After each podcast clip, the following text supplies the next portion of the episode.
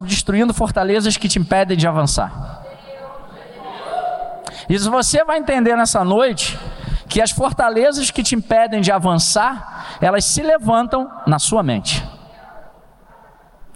Você tem o poder, entenda isso, de construir ou destruir fortalezas que te impedem de avançar. E quando você entende isso, você destrona Satanás na sua mente. Porque a intenção de Satanás o tempo todo é criar sofismas, mandar mentiras, depositar na sua mente pensamentos errôneos sobre você mesmo, sobre outras pessoas e sobre Deus, para que ele te impeça de avançar. E essa noite a gente vai falar sobre isso. Destruindo fortalezas que te impedem de avançar. E o texto base é esse. Segunda carta de Paulo aos Coríntios, capítulo 10, versículos 4 e 5.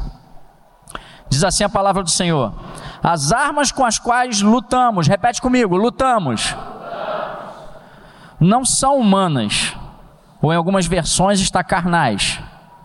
Ao contrário, são poderosas, repita, são poderosas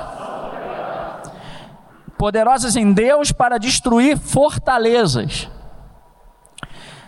Destruímos argumentos, em algumas versões está sofismas, e toda pretensão que se levanta contra o conhecimento de Deus, e levamos cativo todo pensamento para torná-lo obediente a Cristo. Amém? Vamos orar. Pai, obrigado, Senhor, por tudo que nós já vimos e ouvimos nesse lugar. Obrigado pelos louvores, obrigado pelas orações, obrigado pela palavra dos dízimos e ofertas ministradas aos nossos corações. Que o Senhor possa continuar falando conosco nessa noite, que nós possamos sair daqui entendendo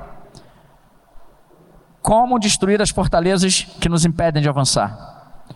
Que nós possamos ser tomados nessa noite de uma forma especial pelo Teu Espírito, Senhor. E que o Senhor possa fortalecer as mentes e os corações nesse lugar para avançar contigo. Em nome de Jesus. Amém. Queridos, quando Paulo escreve essa carta, a igreja de Corinto estava dividida. Alguns apóstolos itinerantes que passavam por lá haviam chegado àquele lugar depois de Paulo fundar a igreja, depois de Paulo passar por lá. E esses apóstolos, ou que se identificavam como tal, teriam colocado uma dúvida dentro da igreja dos crentes daquele lugar sobre a integridade, a competência apostólica de Paulo e até mesmo sobre sua identidade. Será que ele é Paulo mesmo? Os opositores de Paulo incentivavam que a igreja o desprezasse. Se nós formos ler o versículo 10 dessa mesma carta, nós vamos ver que eles chegaram até mesmo a afirmar que ele até era um grande escritor, pois suas cartas eram duras e fortes mas que tinham vergonha de sua aparência e que sua palavra ou seu ensino era desprezível. Está lá no versículo 10, dá uma lidinha depois. Curioso que quem fundou aquela igreja? Quem fundou a igreja? Paulo. Fala comigo, quem fundou Coríntios foi Paulo. Descobri hoje. E aí pessoas vêm com outros ensinos de outras doutrinas, se identificando como apóstolos também, e começa a falar contra o fundador da igreja. Interessante, né? E nesse momento a igreja se encontrava dividida em partidos ou lados, que discutiam e disputavam entre si sobre os ensinamentos de Paulo e dos outros apóstolos. Um lado estava desobediente aos ensinamentos de Paulo, que eram os ensinamentos de Cristo.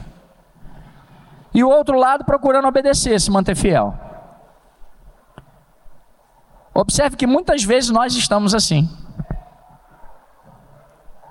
Dentro da nossa mente parece que tem uma divisão, né?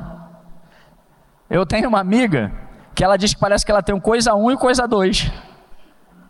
É, igual desenho animado. Fica um puxinho do lado de cá, puxinho do lado de cá. Aí o coisa 1 um fala, faz. Aí o coisa 2, não faz. Aí o coisa 1 um fala, isso é perigoso, a coisa 2, que nada. Alguém, não vou pedir para levantar a mão, que é ridículo. Mas é assim que às vezes nós ficamos. Verdade ou mentira? Nossa mente muitas vezes se divide entre obedecer ou não obedecer, entre ir e não ir, entre ficar ou partir, entre segurar ou deixar ir, entre o que é certo a fazer e o que é mais fácil. Porém, muitas vezes o mais fácil é errado. E não existe meio termo, querido. Se eu não obedeço, consecutivamente, consecutivamente eu desobedeço. Não existe meia obediência, como não existem meias verdades. Pastora Edilene já pregou aqui. Meias verdades são mentiras completas. Talvez isso nunca tenha acontecido contigo. Só comigo. Você está diante de uma situação em que sabe qual é a atitude certa. Você sabe o que você tem que fazer. Você já aprendeu, já te falaram, já te ensinaram. Está na palavra. Já ministraram sobre a tua vida. Mas parece que alguma coisa dentro da sua cabeça está falando: não, não precisa fazer isso, não. Não precisa ser desse jeito, não. Não precisa obedecer desse jeito, não. Tá muito radical. Isso é bobagem, é besteira. Isso não vai te trazer vantagem.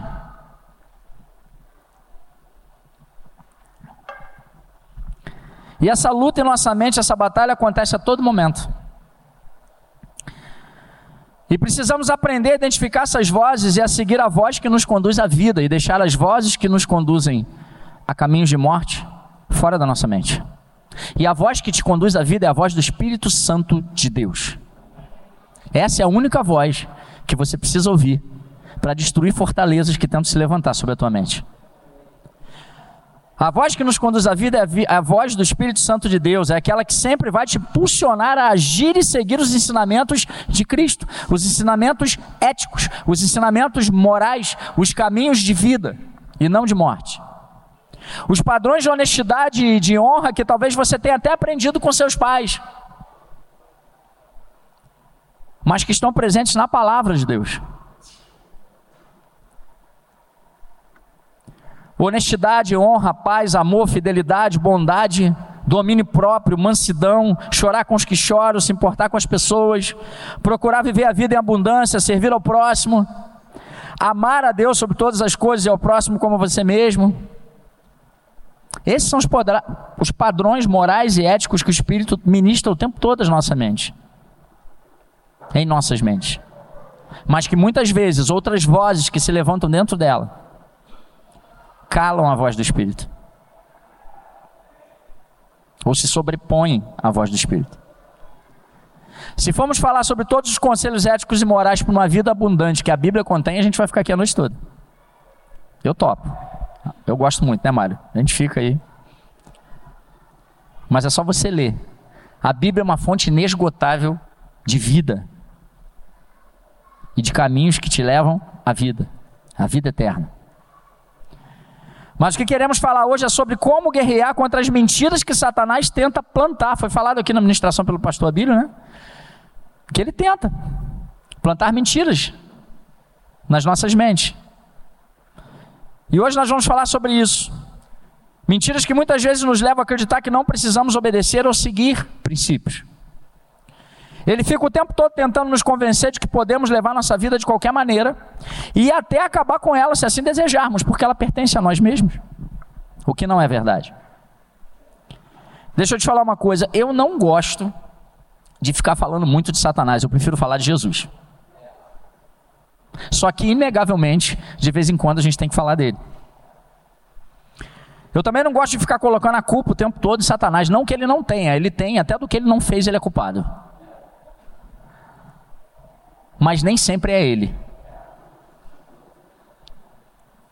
Algumas vezes ao longo desses anos, mesmo antes de ser pastor, ainda como líder, eu não sei se eu posso chamar de privilégio, mas eu tive o privilégio de atender algumas situações. E as pessoas às vezes vinham me dizer: Marlon, Satanás é sujo. Aí eu, é mesmo, irmão? É.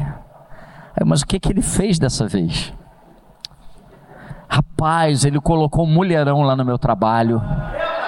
Ah, falei, ah, ele colocou, ele deu emprego para a menina. É, ele deu, só pode ter sido ele. Aí eu, mas por que, irmão? Rapaz, eu estava tão bem. Eu não olhava para a esquerda nem para a direita, agora parece que minha cabeça dá um 360 do nada. Aí eu, é mesmo, irmão? É. Entendi. Situação difícil, é, imagino. Ou então, Marlon, Satanás é sujo. Aí eu, é mesmo, irmã? Demais. Eu falei, por quê, irmã?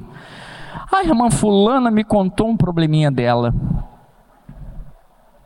Mas aí pediu para eu orar. E eu não me sentia assim capaz de orar sozinha, sabe? E aí eu chamei a irmã Ciclana para orar comigo. Aí eu ia, e aí acho que a irmã Ciclana chamou a outra fulana. E aí Satanás entrou e virou fofoca. Eu falei, ah, Satanás entrou. É, entendi. Estou entendendo. Eu juro que eu não tive intenção, eu acredito. Aí normalmente, sabe o que, que eu falava? Eu falo. Satanás realmente é sujo. É sim. Só que você, irmão, dá o 360 na cabeça, não consegue controlar, e você, irmã, que não consegue controlar a sua língua, ele não está precisando fazer nada, não. Porque o caráter de vocês que ainda não foi transformado em Cristo está agindo sozinho para ele. A única coisa que ele fez foi mandar sugestões para a tua mente. Ele não está agindo por você, quem está agindo é você.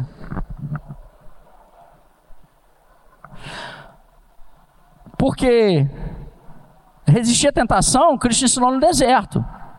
E lá em Tiago 4,7 fala como? Sujeitai-vos, pois, a Deus, resistiu o diabo e ele. Tu está querendo resistir sem se sujeitar? Então, quando você se sujeita a Deus, isso é latente na tua vida, irmão. A tua mulher não vai ficar preocupada se você olha para outra mulher no trabalho ou não, porque ela vê que você é fiel a Deus, você é fiel na leitura da palavra, você é fiel na oração, você é fiel nos dízimos, você é fiel nos princípios como marido, como, como pai. Então ela não vai ter essa preocupação e nem você vai olhar para ninguém porque você é fiel a Deus. Consecutivamente, você é fiel à tua mulher. E lá em Tiago também ensina, irmã, a frear a língua. Se alguém pediu para você orar, não é para você terceirizar a intercessão, não, filha. É para você orar. Se a pessoa tivesse que conversar com a outra, ela chamava a outra para conversa, né? Não seria um diálogo? Seria um triálogo. Ai. Então vamos parar de colocar a culpa só em Satanás. E vamos tentar identificar quais são as vozes que ele até manda para nossas mentes, mas que nós damos vazão para que as fortalezas se levantem e tomem conta da nossa vida. E o poder de calar essas vozes e destruir essas fortalezas está em você. Algumas coisas são provenientes do meu caráter mesmo, que ainda não foi totalmente transformado, mas precisa ser e vai ser, em nome de Jesus. E o primeiro passo para essa transformação é ter coragem de admitir isso. Olha, eu preciso de ajuda. E o segundo passo é entender que Satanás só tem o poder que você dá a ele. Porque ele já é derrotado, a palavra fala sobre isso. E ele fica tentando uma brecha para entrar na tua mente, e ele só se aproveita das fraquezas que você demonstra. A palavra de Deus diz que o poder de Deus se aperfeiçoa na sua fraqueza. E Satanás só recebe poder através das suas fraquezas também. Se você coloca as suas fraquezas diante de Deus, entende quem você é e que você pode vencer com Ele, o poder dele se aperfeiçoa na sua vida. Mas se você só lamenta as suas fraquezas e não faz nada para mudar disso, aí Satanás cresce. E normalmente, nós damos poder a Satanás através da nossa mente. A forma dele conseguir poder através de você e em você é enviando sugestões para sua mente. É isso que ele faz o tempo todo. Sofismas. Argumentos ou raciocínios concebidos com o objetivo de produzir a ilusão da verdade, a distorção da verdade, para te induzir ao erro. Sugestões que ele sabe que entrarão lá, ou porque você já declarou isso, já abriu seu bocão. Ah, eu não resisto a isso. Ah, eu não posso a isso. Ah, eu não consigo isso. Como, acho que foi Edilene que pregou aqui, né? Só faltava isso. Se só faltava, já aconteceu, não falta mais nada, né? derrota completa. Então muitas vezes nós não temos cuidado com o que nós falamos. E aí nós pensamos, expressamos, declaramos, ao invés de declararmos as promessas de Deus sobre as nossas vidas, nós declaramos a derrota antes dela acontecer. E Satanás pega isso e transforma em verdade. Porque você deu esse poder a ele. Ele tenta controlar a sua percepção da realidade enviando sugestões o tempo todo para sua mente. E quando essas sugestões entram na sua mente, ele faz o que quer contigo. Faz você ver coisas e entender situações de maneira errada. E aí você começa a acreditar em coisas que são opostas ao que Deus diz, ao que a palavra diz. Você começa a enxergar e a ter opinião sobre você mesmo, sobre os outros e até sobre Deus, totalmente diferentes ou opostas ao que Deus diz e pensa sobre você, sobre os outros e sobre Ele. Você começa a pensar e a declarar sobre si mesmo: eu não consigo, eu não sou capaz, as pessoas são melhores do que eu, eu não sou amado, eu não consigo amar, eu não tenho motivos para viver. Você começa a enxergar as pessoas de uma forma distorcida. Elas não me amam, as pessoas me perseguem, as pessoas não me notam. Está passando alguém rio lá, rio de mim. Está passando, a luz do poste apagou, está vendo? Até o poste. As pessoas não me notam, elas não me entendem, elas não têm paciência comigo, elas não merecem a minha amizade. Eu não confio em ninguém. Você começa a ter uma imagem distorcida de Deus e do caráter de Deus. Deus não me ama, ele não vai fazer, ele não está me ouvindo, ele não quis salvar aquela pessoa que eu amava, ele ama mais ao outro do que a mim, ele não fala comigo, ele não existe, eu não consigo ter relacionamento diário, diário com ele. E essas mentiras vão crescendo, vão crescendo, vão crescendo, vão crescendo. Você já declara a derrota antes mesmo de começar a lutar. Sabe por quê? Porque os sofismas já se transformaram em verdades e criaram fortalezas dentro da sua mente. O apóstolo Paulo diz nesse texto, parafraseando e arrumando o texto com a linguagem original, que uma guerra espiritual contra Satanás, contra o mal, destruímos fortalezas, mentiras, ilusões, anulando sofismas, pensamentos errados, sugestões erradas, vontades erradas, e toda altivez, barreiras que se levante contra o conhecimento de Deus, Sua palavra e seu ensino, levando cativo todo pensamento à obediência de Cristo que a submissão ao ensino é o exemplo de Cristo, tendo uma vida e uma mente direcionadas pelo Espírito Santo. É isso que Satanás está falando. Está oh, repreendido, senhor. É isso que Paulo está falando. Está vendo? Falei tanto de Satanás, já estou falando. Não gosto de falar. É isso que Paulo está dizendo.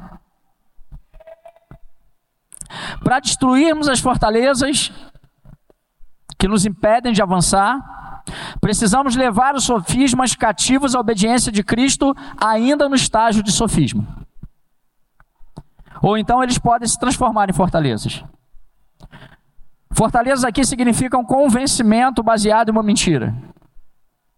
E quando fortalezas se levantam na minha mente, é como se elas se levantassem ao redor da minha vida, do meu corpo. E aí eu me sinto paralisado, não consigo sair do lugar. Não consigo avançar. Eu não avanço porque uma fortaleza foi construída ao meu redor. Não sei quem aqui já foi em circo e tinha um elefante lá. Alguém já foi? Vocês já repararam a cordinha que amarra o elefante? Alguém já viu isso? Aquilo acho que não amarra nem o Rafael.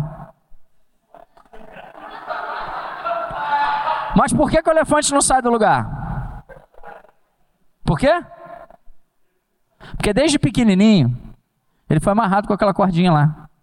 E ele cresce ali assim, ó. Se ele fizer assim, já era. Só quando era pequenininho, ele fazia e a correntinha não arrebentava. E ele continuava fazendo e não arrebentava, porque ele não tinha força suficiente. Ele cresce acorrentado. E ele não sabe a força que ele tem. E ele é aprisionado numa mentira, porque aquilo não prende ele. É assim que Satanás faz. Isso são sofismas. Não existe nada físico me prendendo, mas a minha mente está amarrada. Eu não consigo avançar. E uma vez estabelecida essa fortaleza, fundamentada e baseada nestes sofismas, a pessoa passa a ter uma visão distorcida de si mesmo, dos outros e de Deus, como já falamos aqui. Eu passo a ter uma certeza baseada em uma mentira. Eu me vejo de uma forma, de uma maneira que na verdade eu não estou. Eu me vejo sendo alguém que na verdade eu não sou. É como a aneroxia. Todo mundo sabe que é aneroxia, né? A pessoa olha no espelho, ela tá pele e osso, mas ela se vê como? Gorda. Porque ela está enxergando primeiro através da. O que comanda os olhos dela é aquilo que está na mente. A percepção que ela tem dela é um sofisma. Não é a verdade. Ela não está gorda. Mas essa fortaleza já se levantou na mente dela. Quando alguém tem uma visão errada sobre si, ela mergulha numa crise de identidade. Ela não sabe mais quem ela é.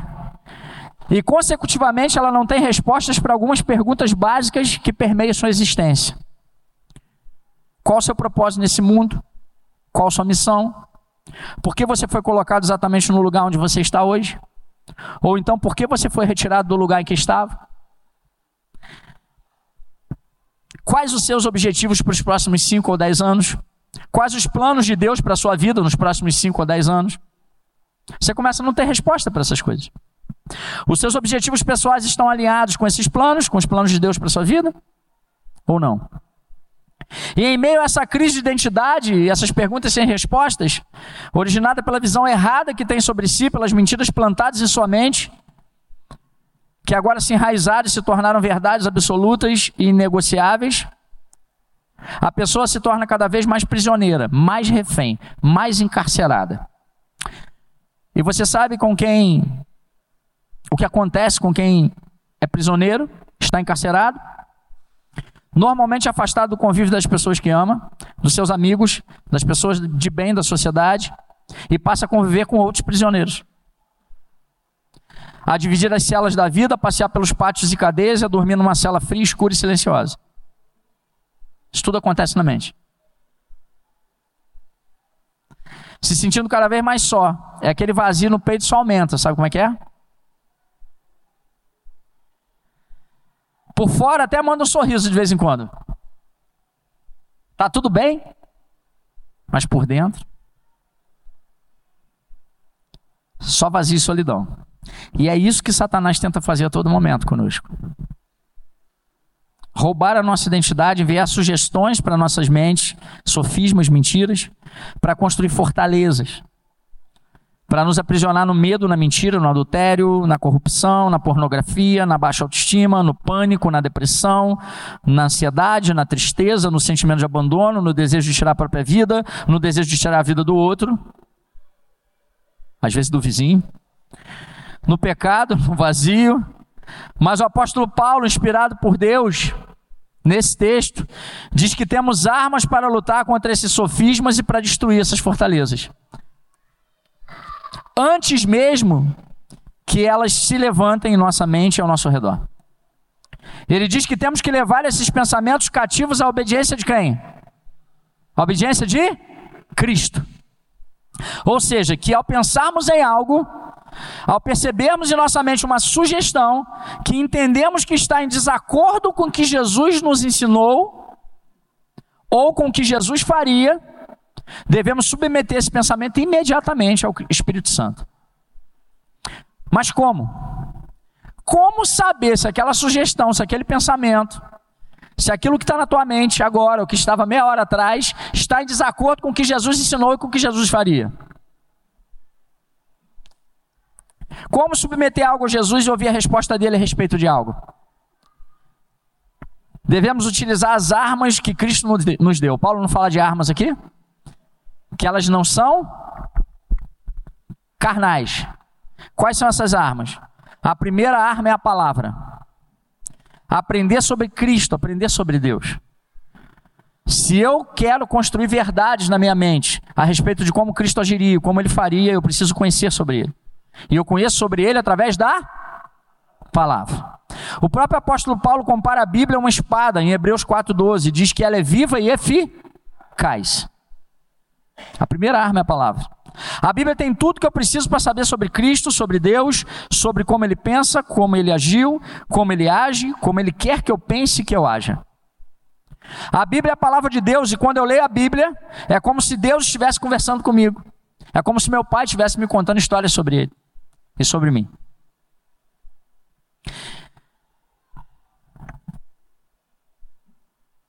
Com que você tem alimentado sua mente diariamente?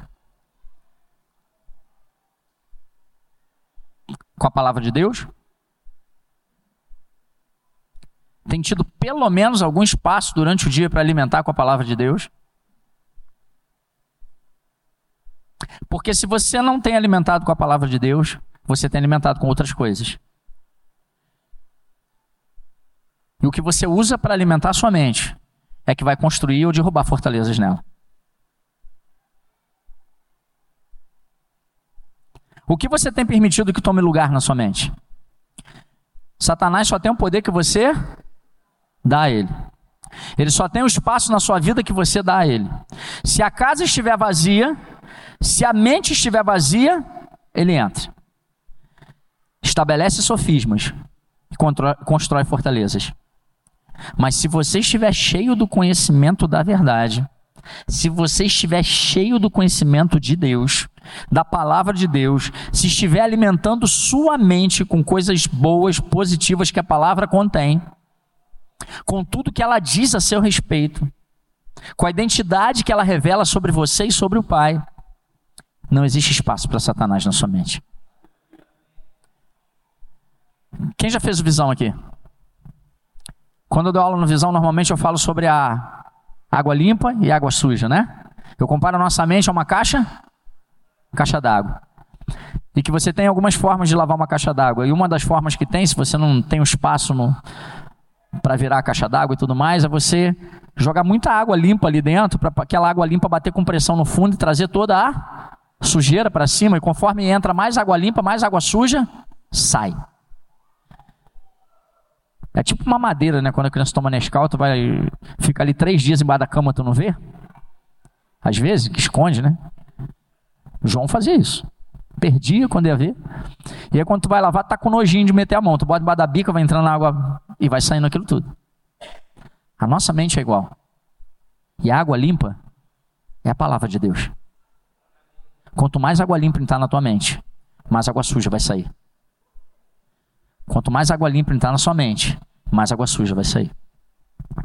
Efésios 5, 25 diz que Maridos, amai vossa mulher como também Cristo amou a igreja e a si mesmo se entregou por ela, para que a santificasse, tendo-a purificado por meio da lavagem de água. Estou mais rápido do que a, a tela. Tendo-a purificado por meio da lavagem de água pela palavra para apresentar a si mesmo igreja gloriosa, sem mácula, nem ruga, nem coisa semelhante, porém santa e sem defeito. Em João 17, 17 está escrito: santifica-os em sua verdade, sua palavra é a verdade. Purifique, santifique a sua mente com a palavra. Essa é a água limpa que você precisa beber todos os dias. A segunda arma é a oração. Conversar com o Pai todos os dias. A oração talvez seja a arma mais poderosa que você tem em suas mãos, sabia? E talvez seja a que você menos use.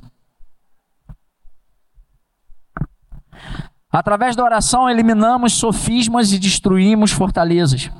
Quando nos conectamos com Deus, quando falamos com Ele, quando levamos a Ele nossas dores, nossos sofrimentos, nossas dúvidas, nossas angústias, Ele nos ouve e nos responde. Oswald Chambers, pastor escocês e escritor, disse: A oração não nos equipa para as obras maiores, ela é a maior obra de todas. Tem pessoas que anseiam por cargo na igreja, tem pessoas que anseiam por fazer algo grande, tem pessoas por anseiam por ministério, mas não tem uma vida de oração. Pode até conseguir chegar a algum lugar, mas vão ruir porque não estão guerreando com as armas corretas. O que você tem de maior na tua vida é o teu relacionamento com Deus, não é o ministério, não é o cargo. Eu canso de falar para algumas pessoas quando a gente está conversando. Eu estou pastor na Dunamis, Porque o ministério não me pertence, pertence a Deus. O chamado é meu, mas o ministério é dele. Se eu não tiver uma vida de oração e de diálogo com ele, não ouvir a voz dele, não entender para onde ele quer que eu vá, não adianta nada eu ser pastor aqui.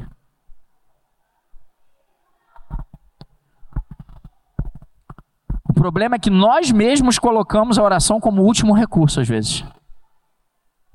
Quando o sapato aperta, quando dá ruim, aí eu vou para oração. Mas por que, que eu não fui para oração antes para perguntar a ele o que eu deveria fazer? Eu só vou para oração depois para lamentar por que, que não deu certo. Ou para perguntar por que, que não deu certo. E aí, se eu sou Deus, eu falo, não deu certo porque tu me perguntou antes. Ainda bem que eu não sou Deus. Graças a Deus. Por muitas vezes passamos por situações difíceis e ao chegarmos no fim do túnel, quase no fundo do poço, dizemos: agora é só restaurar. Ninguém nunca falou isso, né? Levanta a mão, não, gente, para não passar vergonha. Sabe, quando não dá mais nada, Dudu. Agora o que, que a gente faz? Agora vamos orar. Agora?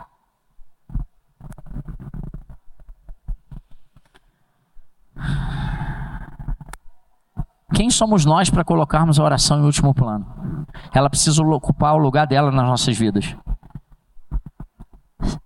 Na primeira hora do dia, durante o dia e na última hora também. Converse com teu pai em todos os momentos. Pare para ouvir a voz dele. E essas mentiras que estão na tua mente dizendo que você não é capaz, que você não consegue, que não é você, que você não foi escolhido, que você não é filho, que você não é filha, que você não vai ser feliz, vão cair por terra na autoridade do nome de Jesus. Orar depois é para agradecer, querido. Orar antes é para obedecer.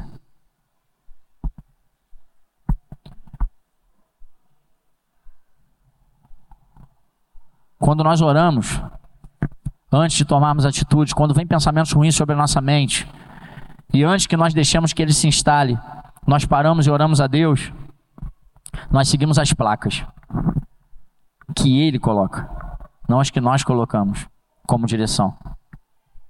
Não coloque placas onde Deus não colocou. Não coloque pontos de continuação onde Deus já colocou ponto final. E não coloque ponto final onde ele colocou vírgula. Ore, peça direção a Ele. Não pegue os pensamentos que estão tentando entrar na sua mente, ou talvez já tenham entrado, e transforme-os em verdades absolutas. Mas ore antes, coloque-os diante de Deus, submeta-os à palavra e à oração, e depois pare, fique em silêncio, escute o que ele tem a te falar e veja o que ele vai te mostrar. Deixe ele conduzir sua vida. Ele só quer se relacionar com você. E a oração é o canal de relacionamento com o Pai. Louvor pode subir. A terceira arma é o Espírito Santo. Palavra, oração e o Espírito Santo que está em você. Quantos aqui tem o Espírito Santo de Deus habitando em você? Digo amém bem alto. Amém. Aleluia. João escreveu em sua primeira carta no capítulo 4, versículo 4. 1 João 4,4: Maior é aquele que está em vós do que aquele que está no mundo. Ter o Espírito Santo em nós, habitando em nós, significa que nós podemos andar como Jesus andou. Jesus disse que nós faríamos o que ele fez e coisas ainda. É o Espírito Santo que te capacita a fazer isso. O Espírito Santo de Deus habita em todos aqueles que são filhos de Deus. E todo aquele que reconhece e aceita Jesus como Salvador e Senhor de sua vida, João 1,12, se torna filho de Deus. Somente Ele tem poder de nos convencer de que estamos errando, de que estamos pecando e precisamos nos arrepender. Somente Ele tem o poder de nos levar ao arrependimento genuíno, nos fazer caminhar com Cristo dia após dia, com Cristo e como Cristo, tentando não errar. E mesmo quando errarmos novamente, Ele estará lá para me dizer: Filho, levanta, eu estou contigo. Vamos andar, não fique parado. Somente o Espírito Santo, diariamente, em nossas vidas, é capaz de nos ajudar a destruir as fortalezas que Satanás tenta levantar em nossas mentes. Eu já ministrei aqui em Romanos que Paulo diz que nós devemos submeter o nosso espírito com E minúsculo ao espírito com E maiúsculo. O que ele está dizendo é que o meu estado de espírito diariamente deve ser submetido ao Espírito Santo. As minhas emoções, o meu querer, as minhas vontades, as minhas decepções, as minhas angústias, eu devo submeter diariamente ao Espírito Santo. Jesus disse em João 4, 14, se coloca de pé, já estamos encerrando. Eu queria que você lesse esse texto comigo, prestasse atenção nele recebesse ele para a tua vida. Se tem mentiras que Satanás tentou plantar ou vem plantando na sua vida nos últimos dias ou durante a tua vida toda, elas vão ficar nesse lugar, nessa noite, em nome de Jesus. Você vai sair daqui com sua mente renovada. Olha o que a palavra diz em João 14: Não fiquem aflitos, calma, creiam em Deus e creiam também em mim. É Jesus que está falando. Na casa de meu pai há muitos quartos, e eu vou preparar um lugar para vocês. Se não fosse assim, eu já lhes teria dito. E depois que eu for e preparar um lugar para vocês, voltarei e os levarei comigo, para que onde eu estiver, vocês também estejam. E vocês conhecem o caminho para o lugar aonde eu vou. Então Tomé perguntou: Senhor, nós não sabemos onde é que o Senhor vai, como podemos saber o caminho? Jesus respondeu: Eu sou o caminho, a verdade e a vida, ninguém pode chegar ao Pai a não ser por mim. Agora que vocês me conhecem, conhecerão também o meu Pai, e desde agora vocês os conhecem e o têm visto. Filipe disse a Jesus: Senhor, mostra-nos o Pai, e assim não precisaremos de mais nada. Jesus respondeu: Faz tanto tempo que eu estou com vocês, Felipe, e você ainda não me conhece. Quem me vê, vê também o Pai, porque é que você diz: Mostre-nos o Pai. Será que você não crê que eu estou no Pai, que o Pai está em mim? Então Jesus disse aos discípulos: O que eu digo a vocês, não digo o meu próprio nome. O Pai que está em mim é quem faz o seu trabalho. Creio no que lhes digo. Eu estou no Pai, o Pai está em mim. Se vocês não creem por causa das minhas palavras, creiam pelo menos por causa das coisas que eu faço. Eu afirmo a vocês que isto é verdade. Quem crê em mim fará as coisas que eu faço e até maiores do que estas, pois eu vou para o meu Pai. E tudo o que vocês pedirem em meu nome eu farei, a fim de que o Filho revele a natureza gloriosa do Pai. E ele continua: Eu farei qualquer coisa que vocês me pedirem em meu nome.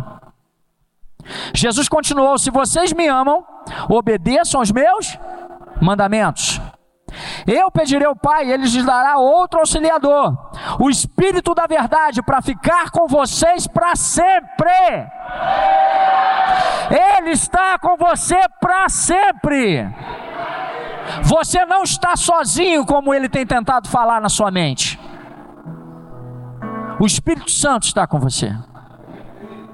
O mundo não pode receber esse Espírito porque não pode ver, nem conhecer, mas vocês o conhecem porque Ele está com vocês e viverá em vocês. Não vou deixá-los abandonados, mas voltarei para ficar com vocês. Ele vai voltar. Daqui a pouco o mundo não me verá mais, mas vocês me verão, e porque eu vivo, vocês também viverão. Quando chegar aquele dia, vocês ficarão sabendo que eu estou no meu Pai e que vocês estão em mim, assim como eu estou em vocês. Satanás só tem o poder que você dá a ele. E você tem uma escolha: continuar dando ou parar hoje. Todas as mentiras que ele tem tentado levantar dentro da sua mente vão cair hoje na autoridade do nome de Jesus. Feche teus olhos e comece a orar ao Senhor. Tem pessoas nesse lugar com dificuldade de tomar decisões, com medo. Fica de olhos fechados, toda a igreja. Tem pessoas nesse lugar que receberam palavras de derrota e que ecoam na sua mente até hoje. Você não vai conseguir, você não é capaz. Palavras que saíram da boca de pessoas que você amava. Tem pessoas nesse lugar que se sentem desacreditadas. Tem pessoas aqui que, na sua mente, tem uma voz que fica falando: Você não é amado. Eles não te amam. Tem pessoas nesse lugar que têm saído procura de emprego e quando acorda de manhã já escuta aquela voz: Você não vai conseguir de novo. Eu não sei quais são as mentiras que tem ecoado na sua mente, mas as verdades de Deus a seu respeito são que com Ele você é mais do que vencedor. Que no mundo você terá aflições, mas tem de bom ânimo, pois Ele venceu o mundo e o Espírito dele está em você. E se Ele está com você todos os dias da tua vida, você também vai vencer. A verdade é que você é filho e filha de Deus e não existe maior, maior amor no mundo do que aquele que deu a própria vida por você. Então você é muito amado, você é filho predileto, filha predileta do Pai. A verdade é que você não foi um acidente, você foi concebido, planejado e projetado pelo Pai. E Ele tem propósitos para se cumprir na sua vida, mas você precisa tomar posse disso. Eu não sei quais são as mentiras que tem ecoado na sua mente. Talvez sejam todas essas que eu falei aqui, talvez sejam algumas delas, talvez sejam outras. Sai do teu lugar e vem aqui na frente agora, que elas vão ficar aqui hoje na autoridade do nome de Jesus. Pode vir. Pode vir que hoje é noite de cura. Se mentiras têm se levantado na sua mente sobre o que eu falei aqui, sobre outras coisas, vem, a gente vai orar e a sua mente vai ser purificada na autoridade do nome de Jesus. Pode vir, sem medo. Só você e Deus sabe. Você não vai conseguir. Você já tentou caminhar comigo, você não vai conseguir. Vai sim, porque eis que faço novas todas as coisas. Pode sair do teu lugar e vir para cá. Vem adorando, vem glorificando. Pode vir. Pode vir. Pais, eis aqui teus filhos e filhas, Senhor. Autoridade do nome de Jesus. Nós declaramos mentes limpas pelo poder do teu espírito nós declaramos liberdade, Senhor, de mente, de pensamentos, pelo poder do Teu Espírito. Toda mentira, todo sentimento de orfandade caia por terra na autoridade do nome de Jesus. Todo sentimento de abandono caia por terra na autoridade do nome de Jesus. Todo sentimento de incapacidade caia por terra na autoridade do nome de Jesus. Toda fortaleza que tentou se levantar nessa mente através de mentiras plantadas por Satanás a respeito dela, dos outros e de Deus, do próprio Pai, caia por terra na autoridade do nome de Jesus. Que eles possam se sentir livres e libertos em nome de Jesus, Pai livres e libertos na autoridade do nome de Jesus. Chega de mentira. Nós profetizamos verdade. A tua palavra é a verdade. Nós profetizamos sede da tua palavra. Que eles possam entender que precisam se alimentar da tua palavra, se alimentar de ti, alimentar a sua mente diariamente.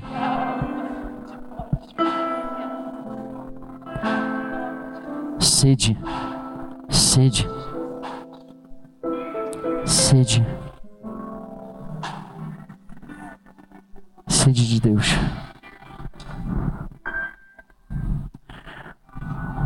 Em nome de Jesus.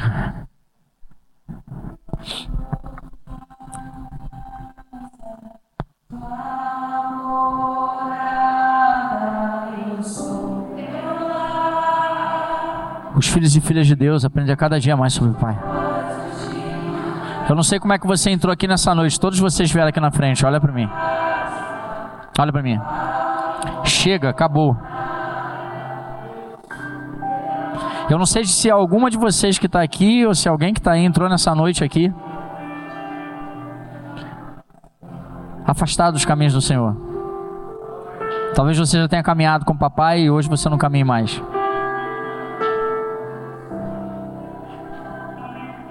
Talvez você nunca tenha caminhado. Mas eu sei se você quer realmente. Se você realmente quer que essas mentiras sumam de verdade, está na hora de voltar.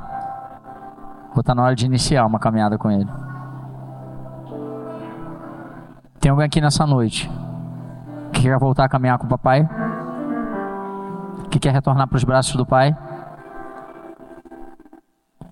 Ou quer aceitar Jesus como Senhor e Salvador da tua vida? Ergue uma de suas mãos que eu vou te dar um abraço e orar com você. Não? Todos salvos? Todos filhos e filhas? Todos com o Espírito Santo?